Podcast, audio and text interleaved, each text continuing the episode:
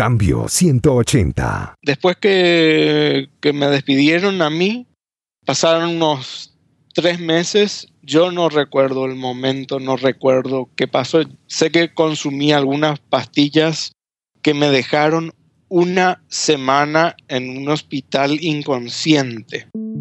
Hay muchas enfermedades que pueden transformar la vida de un líder.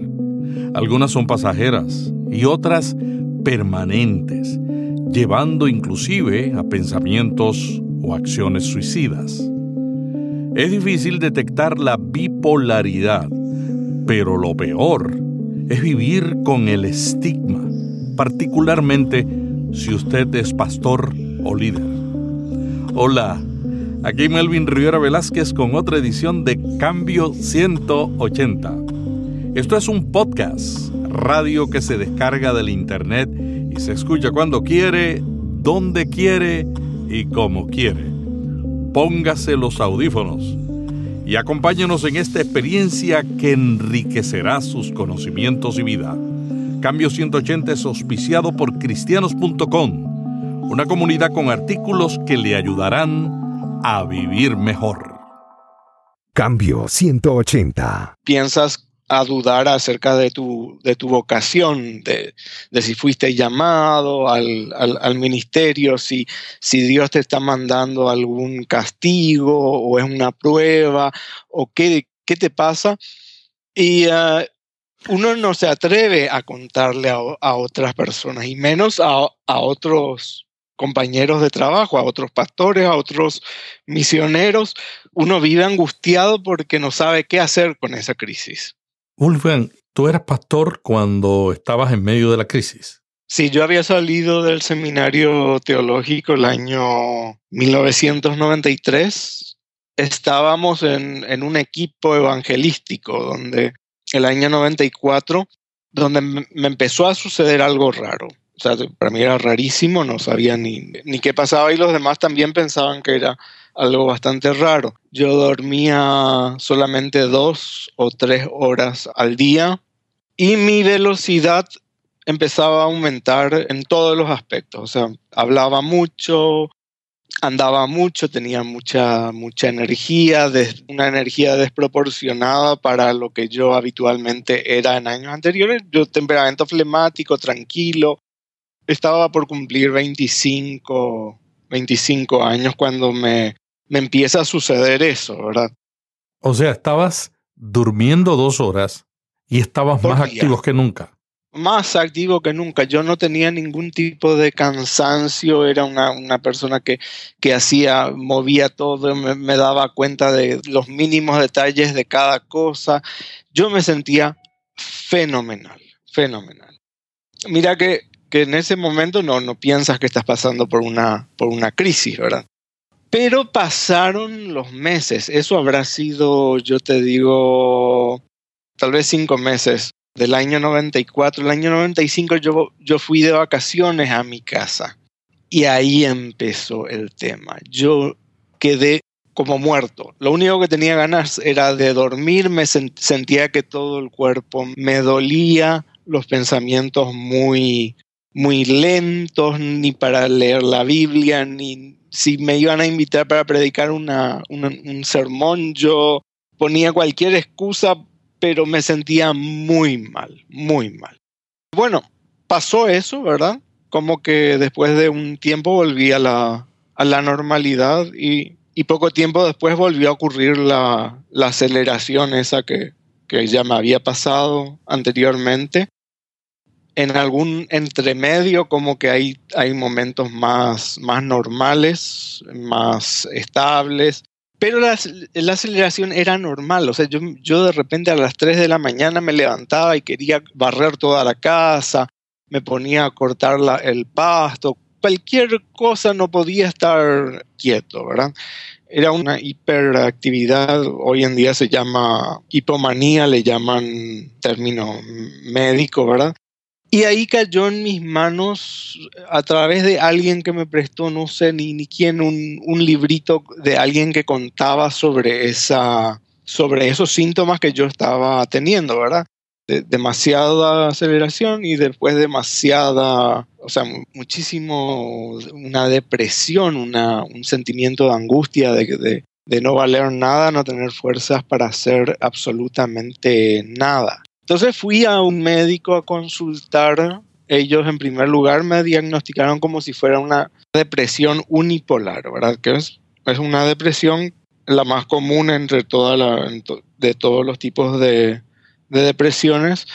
Mis padres estaban muy atentos a lo que pasaba porque ellos vieron eso de que yo me pasé prácticamente un mes de vacaciones encerrado en una pieza solamente durmiendo y no quería ni siquiera comer ni bañarme y decían es algo, algo muy raro para alguien como yo, ¿verdad?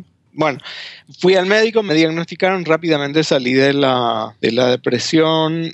En ese momento a mí me trasladan como pastor a otra ciudad, entonces no tuve una continuidad de medicamentos. Yo ya sabía más o menos qué era lo que me estaba pasando, ¿verdad? Pero no tenía una buena, una buena atención médica en, ese, en esa ciudad. No, yo tenía que viajar muchas horas para ir a un, a un médico especialista a, a, tratarme. Entonces yo decía, bueno, con la ayuda de Dios voy a, voy a continuar adelante.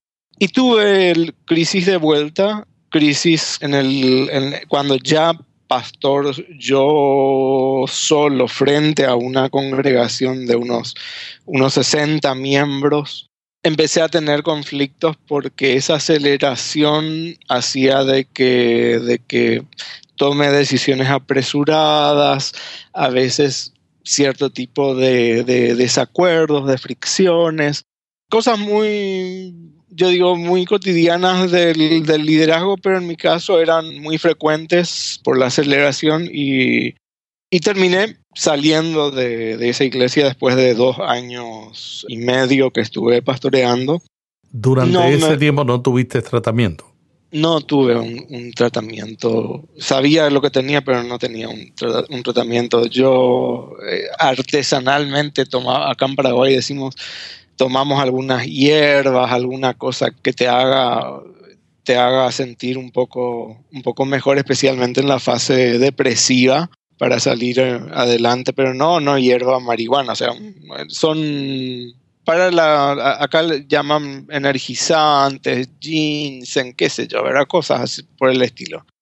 Y bueno, lo, lograba salir y volví a caer en la depresión y de vuelta en la, en la, en la aceleración en el año 98 tuve un, pico alto, ¿verdad? Entonces mi, mi, gente superior me dijeron, no, te, tenés que salir, tenés que dejar esto, ¿verdad? Y dedícate a tu, a tu salud, ¿verdad? Tuve algunos, algunos problemas de, eh, doctrinales también con la iglesia donde, donde estaba en ese, en ese momento. Y volví a, a la capital de, de Paraguay, acá Asunción, y um, empecé un tratamiento un poco más serio, digamos, ¿verdad? Entré a trabajar en una, en una agencia de... Es un ministerio de alfabetización de adultos. Acá en Paraguay en esa época había alrededor de, de 500.000 personas analfabetas y lo que hacíamos nosotros era ir los fines de semana a iglesias a capacitar a personas para enseñar a leer y escribir a adultos. Eso estuve más o menos desde, desde el año 2000 hasta el año 2009. En esos años yo me trataba, tampoco no era una enfermedad que los médicos acá en Paraguay conocieran mucho, digamos que, que tengan muchos datos o muchos medicamentos sobre el tema. Y cada caso bipolaridad se llama trastorno afectivo bipolar, TAP lo llaman hoy en día, en aquella época lo conocíamos como, como bipolaridad nomás. Y uh, entonces probábamos con un medicamento, con otro, estabilizadores del ánimo, el tema de... En mucho, hay, hay, hay tres medicamentos básicos, no voy a dar los nombres, ¿verdad? Pero que son para tratar de regular, de estabilizar el, porque tiene que ver con la, con la química que uno produce en el cerebro, especialmente con la serotonina, las endorfinas y, y, el tema del sueño. ¿Cuáles fueron los momentos más complicados de esas etapas? Bueno, yo creo el, el momento en que dejé, tuve que dejar el pastorado, yo me sentí muy, muy desanimado porque, porque me había preparado para, para eso, ¿verdad? Pero encontré un ministerio donde me sentí muy, muy a gusto. Siempre tenía altibajos, no eran tan fuertes, digamos, era, era, era más llevadero en el... Yo después empecé en el 2004, empecé a estudiar periodismo. Y ahí volví a caer en dejar mi, mi medicación como, como tenía que ser. Porque trabajaba ocho horas en la oficina estaba cuatro horas en el, en el aula de, periodismo, tenía prácticas obligatorias, supervisadas de, la carrera y los fines de semana viajando por todo el, país con, con Alfalit. Entonces no tenía tiempo ni siquiera para ir muchas veces al médico, conseguía que mi mamá me, me, consiga una receta ahí del médico, del especialista, ¿verdad? Pero no me hacía muchos controles. Y empecé a descontrolarme de vuelta, a ir muy rápido. Yo durante los, cuatro años de periodismo, yo salí mejor alumno de la, de la carrera de, periodismo, pero... A pesar de tu situación. Sí, sí, no, yo, yo esos, esos cuatro años yo empecé a tomar mucha cantidad de antidepresivos que me llevaban a una excesiva aceleración, con muchas fuerzas, mm, quemando horas. Imagínate que mi tesis de, graduación fue programas periodísticos radiales de la madrugada en Paraguay. Entonces yo me quedaba toda la noche monitoreando programas de, la madrugada, a ver qué, hablaban, qué música tocaban, qué invitados tenían, qué, qué medios. Y luego por el día te ibas a trabajar y luego en la tarde a la universidad en la universidad y los fines de semana viajando. no, no, había, no había mucho que pensar, había que decir, vamos, vamos, vamos hasta donde aguantamos, ¿verdad? El 2009 tuvimos un, un cambio de, de, directrices en la, en, la organización, en la organización. Hubo, eh, como toda organización, tiene, tiene sus periodos de, en que tienen que entrar un equipo nuevo, salir una visión nueva, qué sé yo, ¿verdad? Entonces yo cumplía mis años de, contrato con, con Alphalit. Entonces yo me dijeron, mira, vas a dejar la, empresa y nosotros te, indemnizamos una buena, me dieron una muy buena, muy buen dinero, ¿verdad? Pero yo me estaba, estaba con, con planes de casarme con una, una señorita, ¿verdad?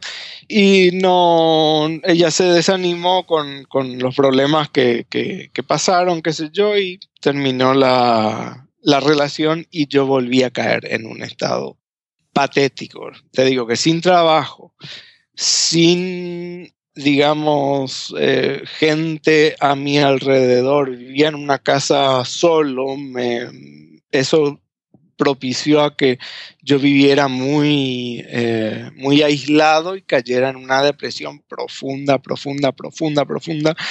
Y lo único que, venía a mi mente realmente en, ese, en esos momentos de depresión era que yo no tenía ganas de, continuar viviendo, ¿verdad? No sé cómo, cómo ocurrió, ¿verdad? Pero después que, que me despidieron a mí, pasaron unos tres meses y ah, yo no recuerdo el momento, no recuerdo qué pasó. Sé que consumí algunas pastillas que me dejaron una semana en un hospital inconsciente. Me vinieron a visitar y, me encontraron me encontraron tirado en el suelo, ¿verdad? Me llevaron al hospital, pasé una semana inconsciente después de, haber tomado una excesiva cantidad de, medicamentos para dormir. Yo no sé si fue un intento de, suicidio, yo, creo que, sí fue, pero que Dios me, salvó, permitió que llegaran personas y, me encontraran ahí, me rescataran y en el hospital terminé ese, proceso y yo tenía ganas de, seguir corriendo otra vez, ¿verdad? O sea, no, no me gustaba el tema del hospital. Pero me, dijeron, no, tenés que tener eh, una, internación para que se estabilice la, la química del, organismo y ver otra vez empezar la, medicación de una manera más correcta. Eso fue el año 2009. Bueno, en, ese periodo fui mejorando, yo mi autoestima seguía muy, muy baja, muy negativa, no estaba muy seguro qué era lo que iba a pasar con mi, con mi futuro, porque todos en la iglesia se enteraron de lo que me había pasado. Todos los líderes me miraban de una manera un poco rara. Yo buscaba trabajo por todos lados y no conseguía trabajo por ningún lado. Era, era una cosa así increíble. Yo, hasta mis, mis mejores amigos trataban de evadirme. Yo no sé si era un, es un miedo que, que la gente tiene. Yo, yo los entiendo porque porque no sé si yo hubiese pasado en la, situación inversa, cómo hubiese reaccionado yo, ¿verdad? Pero me sentía em, muy mal porque no, encontraba apoyo, mucho apoyo de, nadie, hasta que me comuniqué con un, con un pastor que tiene una radio comunitaria. No sé si, sabes lo que es una radio comunitaria, una radio que tiene 25 kilómetros a la redonda alcanza para una comunidad pequeña en el interior del país. Me dijo, eh, vos sos periodista, te, necesitamos acá, vení, una comunidad de tres idiomas, porque tenían programas en castellano, en portugués y en H, que es un idioma nativo aquí de, de una tribu que vivía cerca de esa, de esa radio. Entonces, antes de ir tres días, una semana máximo habrá sido, yo conocí a la que hoy en día es mi, esposa, ¿verdad? Entonces tuvimos una especie de, romance a la, distancia, ella estaba en un lugar enseñando, ella es docente, yo estaba en otro, en, la radio, en, el otro punto del país, a 500 kilómetros de, de distancia, pero teníamos teléfono gratis, Internet eh, Messenger usábamos en esa época, ¿verdad? Y fue, fue avanzando el, romance, digamos. En, eso, en ese momento yo consigo un, trabajo en, Asunción, así que vuelvo a, vuelvo a Asunción tenía una nueva, una nueva eh, doctora, una, médica también que empezó a atender el, tratamiento y lo, hizo mejor que, médicos anteriores. Yo creo que es muy, es clave para el paciente entender que el médico te tenga paciencia y te tenga afecto y te escuche y los otros eh, no, eran simplemente hacer una receta y ya, bueno, esta persona me, yo tuve más confianza, entonces empecé también con un mejor tratamiento. No volví a tener crisis tan severas, pero yo te digo que hasta el día de hoy yo sigo viviendo en subes y bajas, o sea, yo tengo mis, mis periodos en que voy rápido, tengo periodos donde voy más lento. Tengo periodos donde soy una persona, digamos, bastante normal. ¿Se conocen los orígenes de esa afección, trastorno afectivo bipolar? Mira, el trastorno afectivo bipolar es en las mediciones que se han hecho en, en países occidentales hay un promedio del, del 2 al 5% de la población que, que padece y se cree mayormente que tiene factores genéticos. O sea, que personas que tienen en la misma familia casos de, depresión, de esquizofrenia, eh, algún otro tipo de, alteración en uno de los, de los cromosomas, aparentemente pero casi siempre surge, lo, misterioso de esta enfermedad es que surge siempre entre los 20, 20 y los 30 años. Es como que durante la niñez, la adolescencia, la, enfermedad está, está muerta y de repente al, pasar los 20 años surge. No se sabe por qué, los médicos no saben si son causas climáticas, hay algunos fenómenos climáticos.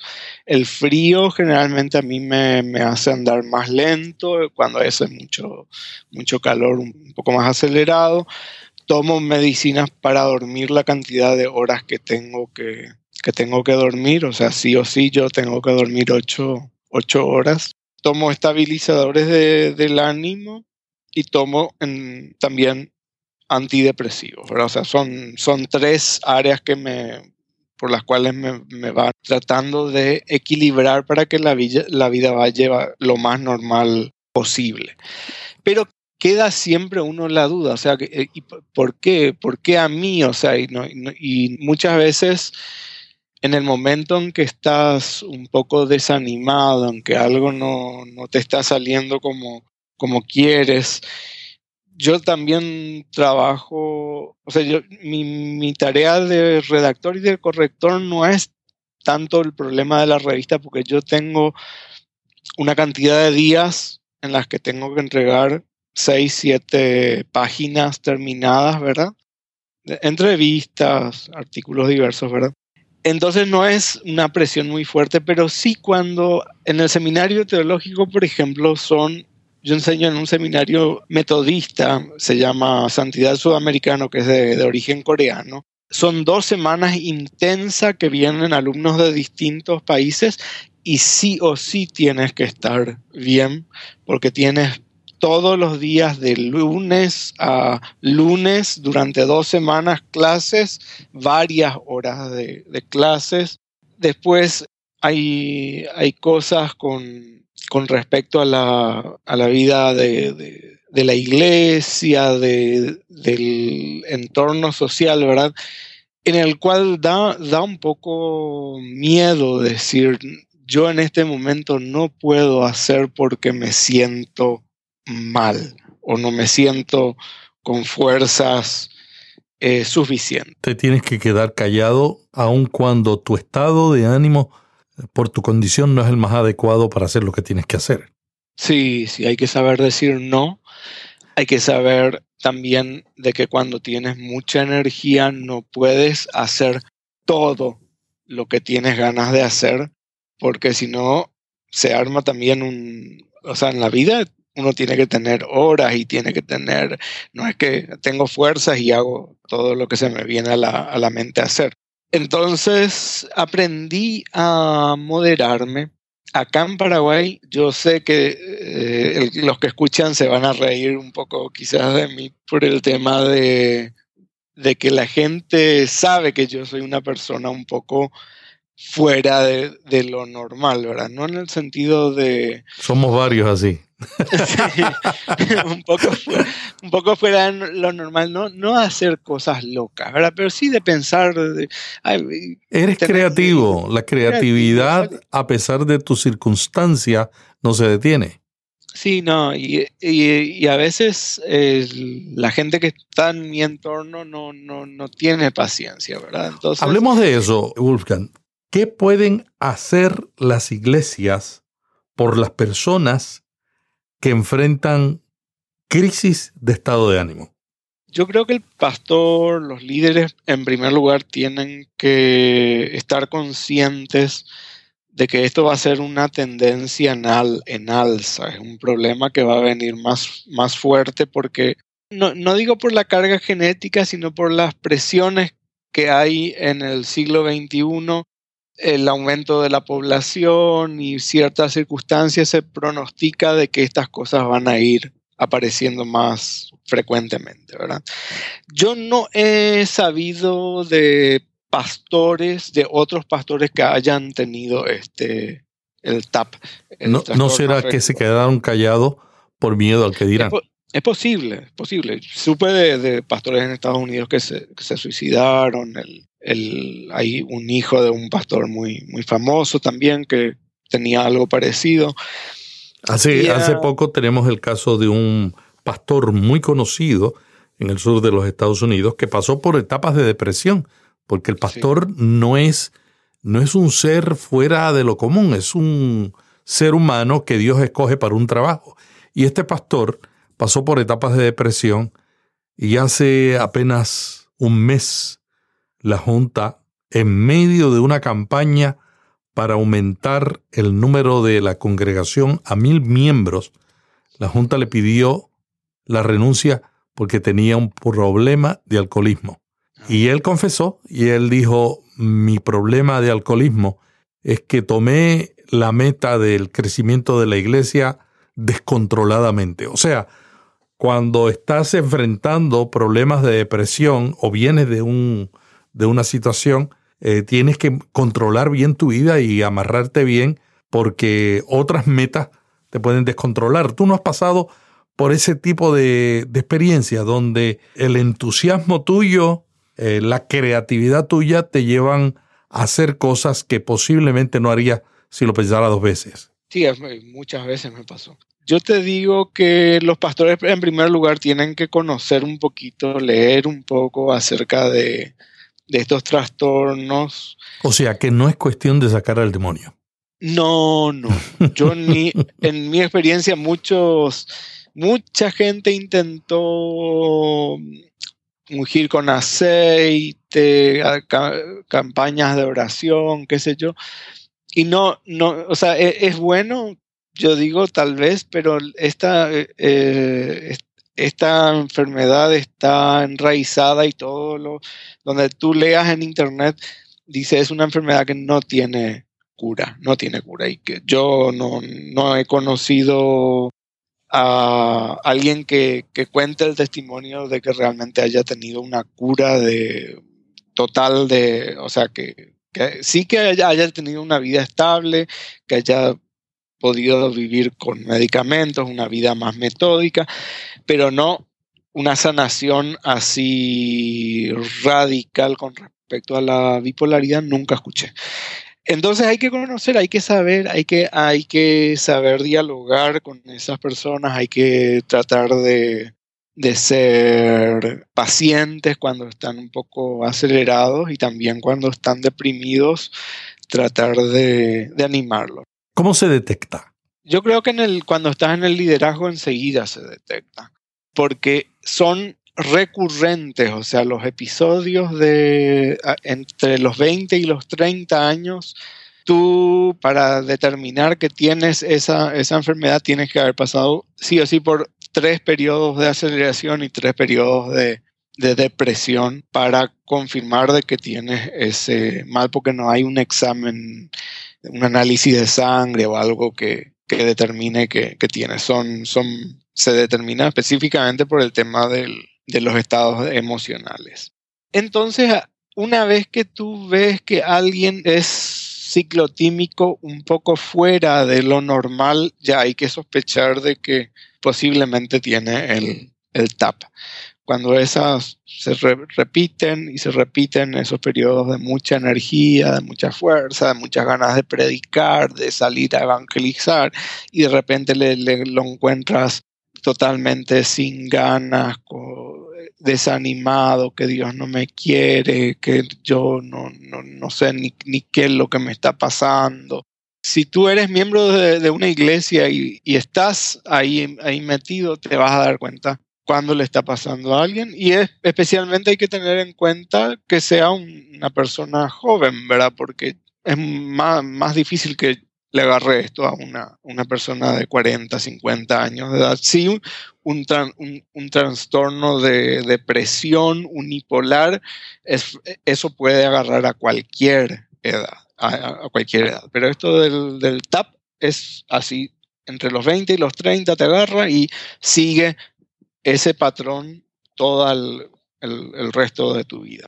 ¿Puede una persona con este tipo de caso ocupar puestos de liderazgo en la iglesia? Yo creo que sí, no debe estar solo. Yo creo que no, no, no se puede darle a... Hay muchas iglesias que traen a una persona desconocida que porque predicó bien, porque predicó lindo, ¿verdad? Una vez lo traen, lo invitan a ser pastor. Puede ocurrir durante el, el ministerio que ocurra esto. Yo creo que no es bueno tener algo que tenga demasiada presión sobre la persona. O sea, depende de cuál es la responsabilidad que tiene.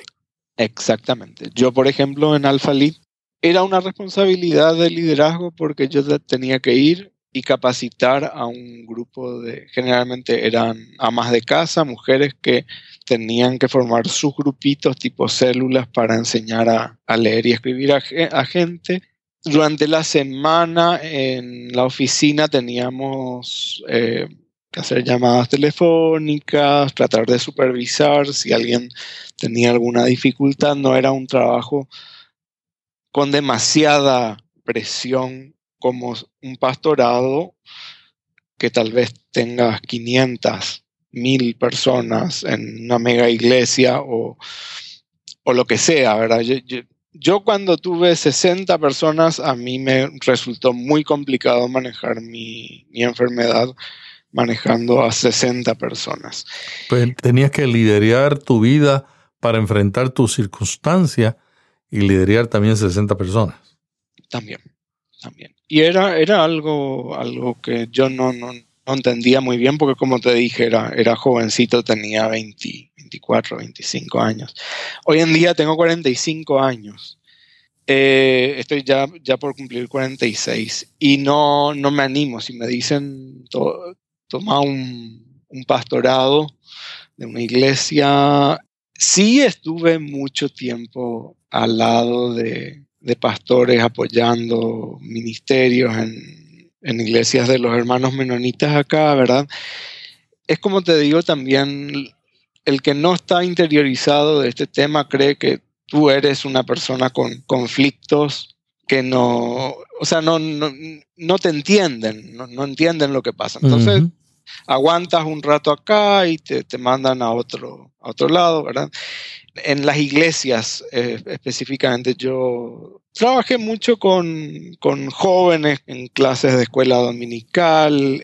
Durante este tiempo, digamos que después que salí de, de Alfalit, estuvimos en un, en, un proceso también de decir con mi esposa a ver cómo, cómo organizamos nuestra vida espiritual, en qué iglesia nos vamos a, a establecer tampoco ha sido fácil porque yo siento, Melvin, de que, la, de que cuando llegas a una iglesia y saben tu historia, porque mi historia se conoce bastante acá en Paraguay, hay algún tipo de... Y yo tampoco no, no trato de, de ocultar, ¿verdad? Pero hay una resistencia y eh, un, signo de, de desconfianza, ¿verdad? se me ocurrió mucho trabajar eh, últimamente, estoy con esa idea y con ese sueño de, trabajar en grupos, grupos pequeños, donde la relación es más auténtica, más, más flexible tal vez. Iglesias eh, en las casas, en los, en, los shopping, en, en, las cafeterías. ¿verdad? El, proyecto que lo, vengo llevando, ya te, te, comenté la vez pasada. Estoy pensando, apuntando para el, año que viene, el 2017, de tener varios grupos va a estar todo funcionando, ¿verdad? Pero no quiero que la carga vaya sobre mí, sino que sea una idea que haya surgido quizás de, de mis circunstancias, pero yo he preparado los materiales, todo, pero que otra gente sean los que lo lleven a, cabo. Yo puedo llevar un grupo, no, no hay ningún problema.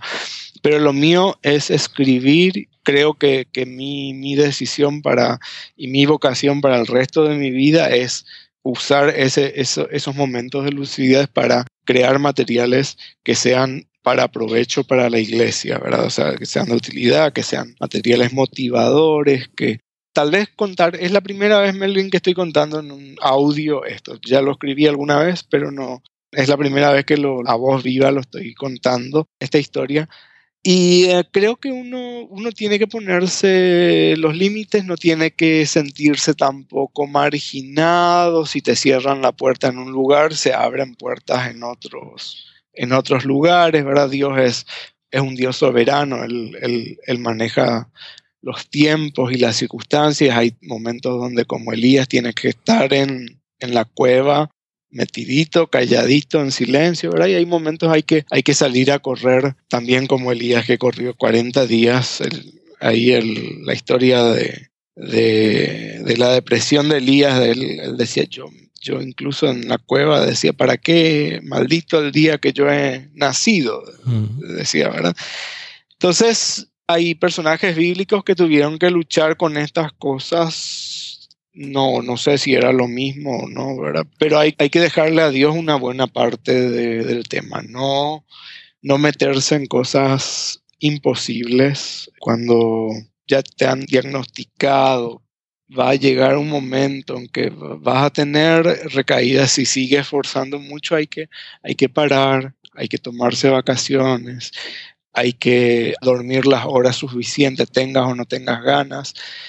Si te sientes mal, tienes que ir al médico y decirle, me, siento mal.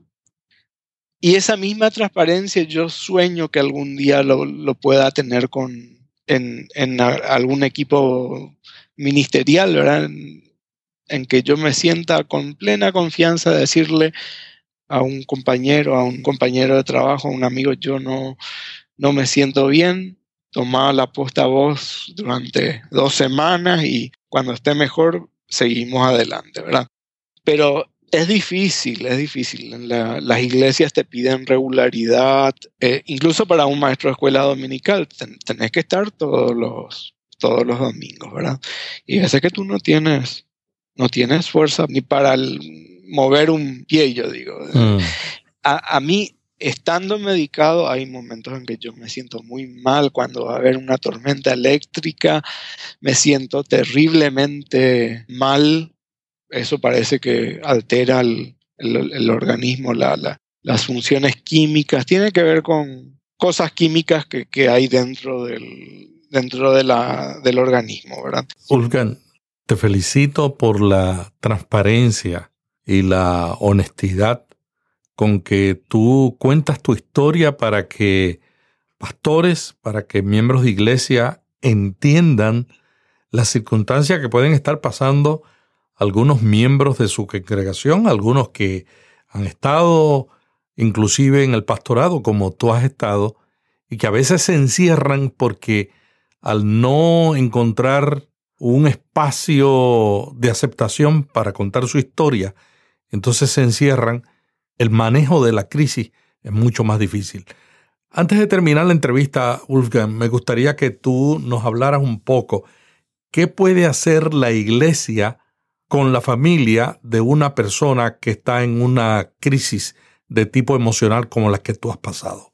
Sí, yo creo que los pastores tienen la necesidad de darse cuenta de este tipo de, crisis. No, no sé cuánto porcentaje podría ocurrir en una iglesia. En una iglesia grande tal vez podrían haber dos, tres casos. En una iglesia de mil miembros, donde, donde yo estaba, había, había tres casos de, de bipolares, ¿verdad? No sé cuán efectivo es llamar y preguntar cómo estás cada tanto, ¿verdad? Creo que mucho depende de, la familia, de la esposa, de, o del esposo, de los hijos, de avisar cuando, cuando hay una crisis, ¿verdad? No tener vergüenza de que la iglesia sea un lugar donde uno, uno sienta la libertad de decir nosotros, nuestra familia, alguien está pasando por una situación difícil. A veces un líder de, iglesia, que la esposa pueda ir y decir con transparencia a, un anciano, a alguien, necesito que me ayuden a llevar esto, ¿verdad? Porque a veces la, familia sufre más que el, paciente con, con esto, ¿verdad? Porque no es algo muy agradable cuando una persona un, un, tiempo está muy bien y un tiempo está muy, muy mal. Entonces, si, si saben de que hay alguien con TAP, tratar de, de tenerlo en cuenta, de, de, no tener miedo de esa persona, una persona normal. Yo digo, todos somos normales, solamente que eh, eh, todos los bipolares, pero tenemos nuestra química que es, es como qué sé yo, cualquier persona que tiene un problema en el hígado, en el corazón, son funciones orgánicas, no es un problema mental el que tenemos nosotros. Pero sí al ser orgánico y afecta los estados anímicos, la gente le tiene mayor miedo. Entonces, no tenerle miedo, tratar de ayudar, tratar de apoyar, estar pendiente de si hace falta en algún momento acompañar a esa persona si está en una crisis muy fuerte, de acompañar al, médico y, llevarlo sí o sí, por más que no tenga ganas de salir de la, de la pieza, estirarlo, subirlo al carro y llevarlo al, al médico. Es porque eso en pocos días se normaliza con una buena medicación.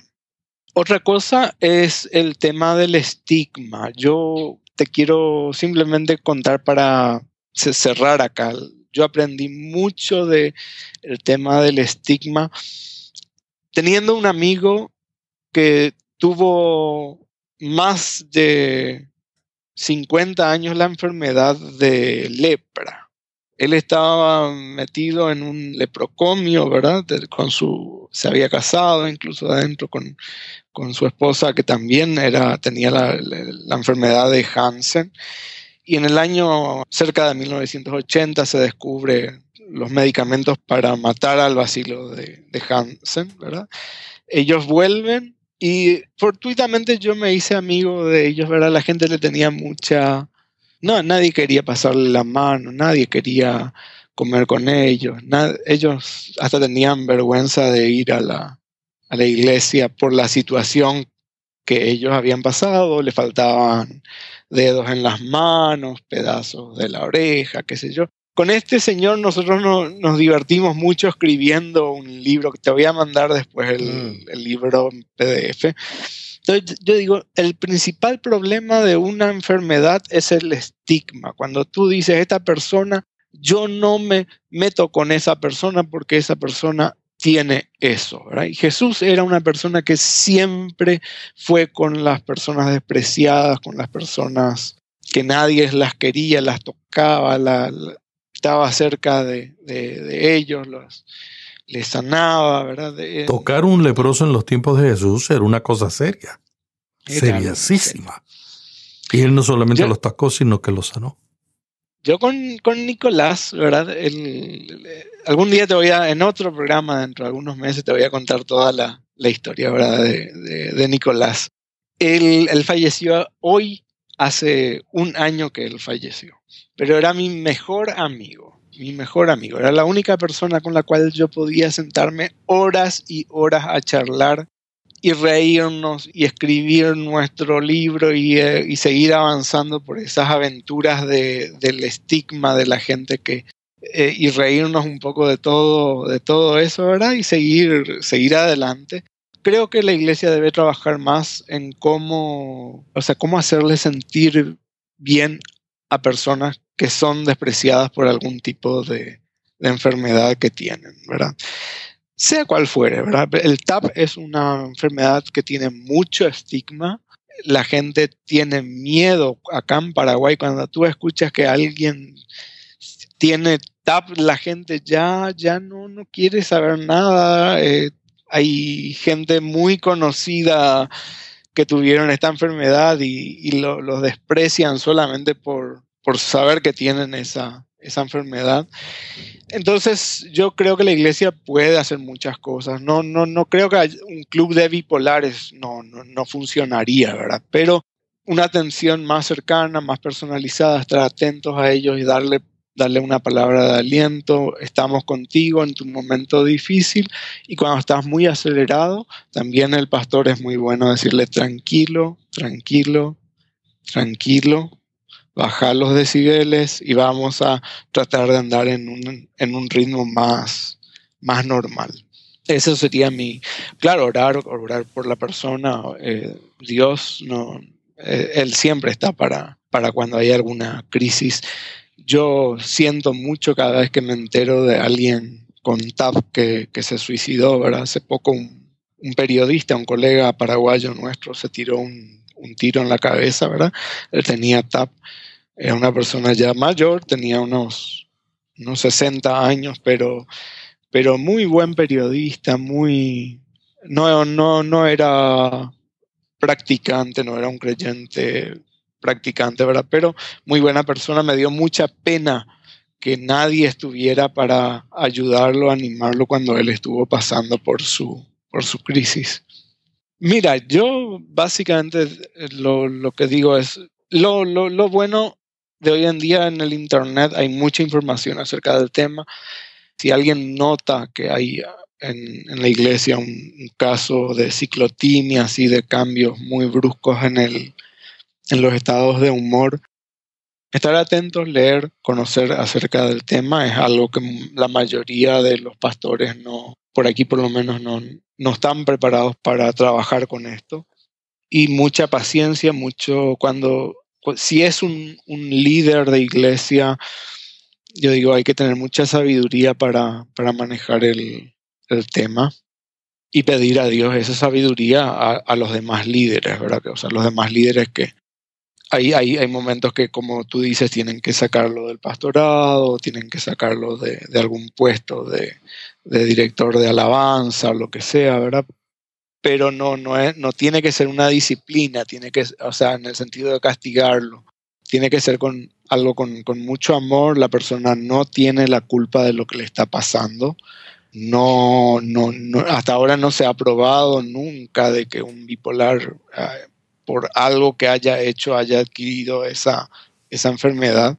Entonces, yo digo, tiene que haber muchísimo amor de parte de la, de la iglesia hacia ese tipo de, de personas, ¿verdad? incluyéndome a mí también con, con otras personas que, que, sufren problemas similares.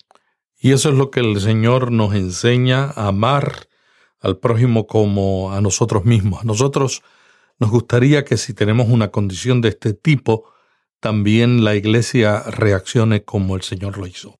Muchas gracias a Wolfgang Streich, teólogo, periodista, que pastoreó iglesias y que lleva una batalla que es la batalla del TAP, el trastorno afectivo bipolar, pero que él ha superado viviendo una vida creativa, una vida de servicio y que ahora la cuenta para que usted y yo, pastor, líderes, miembros de iglesia, entendamos qué es el trastorno afectivo bipolar y qué podemos hacer como iglesia para enfrentar cuando un ser querido, un miembro de nuestra iglesia, experimenta esta situación emocional que tiene que ver y se origina con cuestiones físicas. Muchas gracias, Wolfgang. La semana que viene continuaremos dialogando con otros líderes sobre temas de interés para el liderazgo de la iglesia. Hasta aquí Cambio 180. Cada semana, Melvin Rivera Velázquez dialoga con destacados invitados sobre temas de interés para pastores y líderes. Cambio 180 le ayuda a mantenerse relevante en un mundo cambiante. Si este podcast le gustó, vaya a iTunes y suscríbase para recibirlo automáticamente lo publiquemos. También déjenos ahí una valorización y comentario. Para más artículos sobre estos temas, visite cambio180.com. Cambio 180.